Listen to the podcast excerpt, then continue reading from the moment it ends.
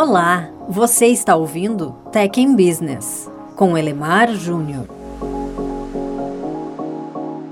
Nada mais desigual do que tratar pessoas diferentes de maneira igual, não acha? Pois é, essa ideia é bem simples e cá entre nós até bem óbvio. Mas nunca se ouviu falar tanto sobre liderança. As livrarias estão cheias de livros sobre o assunto com conteúdos e títulos bem duvidosos. De um tempo para cá, parece que virou moda estampar palavrões que eu não gostaria que os meus filhos falassem em casa, mas que estão nas capas dos livros, que deveriam ser, pelo menos em teoria, fonte de boa cultura. Bom, mas voltando ao tema, o fato é que nunca se falou tanto sobre liderança, mas parecemos viver um apagão de bons líderes. Particularmente, eu gosto muito do conceito de liderança situacional que foi proposto por Blanchard e Hersey lá na década de 70. A ideia deles é bem simples. Pessoas precisam de lideranças adaptadas ao seu nível de prontidão ou maturidade, se você preferir. Olha só, para o Blanchard e para o Hersey, eh, os estilos de liderança devem variar em dois comportamentos, que eles chamam de comportamento de apoio e comportamento de direção. Daí eles derivam quatro estilos de liderança que podem ser visualizados, imaginados em uma matriz de 2 por 2 Olha só que criativos, a gente nunca vê isso em livros de gestão, não é mesmo?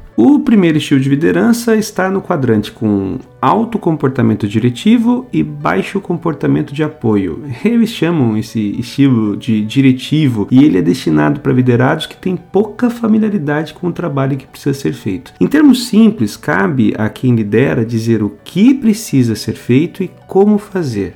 Exatamente. Já o segundo estilo de liderança está no quadrante de alto comportamento diretivo ainda e também alto comportamento de apoio. A ideia desse estilo de liderança é treinamento e ele é destinado para liderados que já sabem o trabalho pela prática e estão prontos para trabalhar com um pouco mais de autonomia. Em termos simples, ainda cabe a quem lidera dizer exatamente o que fazer e como fazer, mas já há espaço para discutir com liderados sobre suas opiniões e considerações. Seguindo em frente, o terceiro estilo de liderança está no quadrante com baixo comportamento diretivo e com alto comportamento de apoio. A ideia aqui é apoiar mesmo. Liderados já sabem fazer o trabalho já não precisam de instruções tão claras nem de acompanhamento tão próximo. Em termos simples, cabe ao líder deixar claro ainda o que precisa ser feito, ouvir os planos do liderado sobre como fazer e eventualmente apontar ajustes. Percebeu a diferença? No segundo estilo, estilo, o líder diz ao liderado como fazer e esse dá suas opiniões. No terceiro estilo,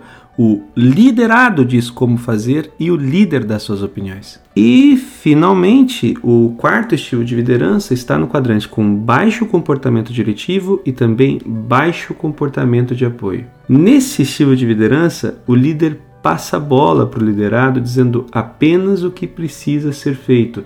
É a tão sonhada delegação. Pois é, é um sonho mesmo. O problema que eu mais vejo nas empresas são líderes de um estilo só. Tem aqueles que são apaixonados pela ideia de delegar e que fazem isso mesmo com liderados que ainda não estão no nível de prontidão necessário para isso. Eu digo que esses líderes na prática não delegam, eles delargam. Tem também aqueles líderes que só sabem trabalhar com estilo diretivo. Na prática funcionam até bem para quem está começando, mas são horríveis para quem já tem alguma experiência. São, na minha opinião, o que há de pior em comando e controle. Além disso, é comum também ter os famosos líderes bipolares, aqui com muita ironia, tá? Geralmente eles operam no modo de delegação, que, vamos lá, é bem diferente de delegação, apesar de alguma similaridade aparente.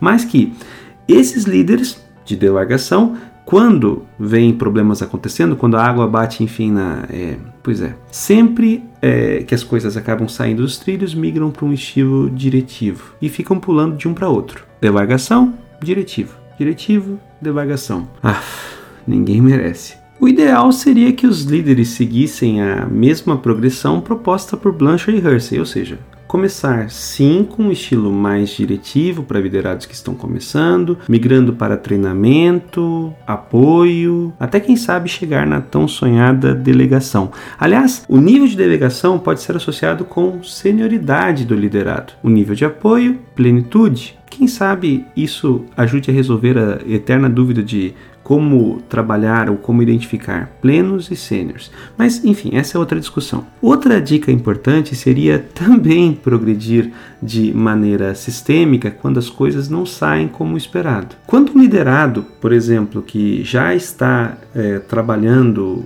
no nível de delegação falha, ou seja, recebe uma tarefa e não consegue entregar, o ideal seria eventualmente migrar para um comportamento de apoio, ou seja, o líder deveria perguntar ao liderado como que ele está pensando em resolver um determinado problema e emitir algumas sugestões. Se os resultados continuarem não aparecendo, o líder pode adotar um nível de treinamento, um estilo de liderança de treinamento, passando a dizer sim, olha, Vamos fazer as coisas desse, desse e desse jeito. O que, que, você acha? Bom, finalmente, né, se a ideia de apontar, treinar não funcionar, se adota um estilo de direção. Cabe ao líder então dizer exatamente o que fazer e como fazer.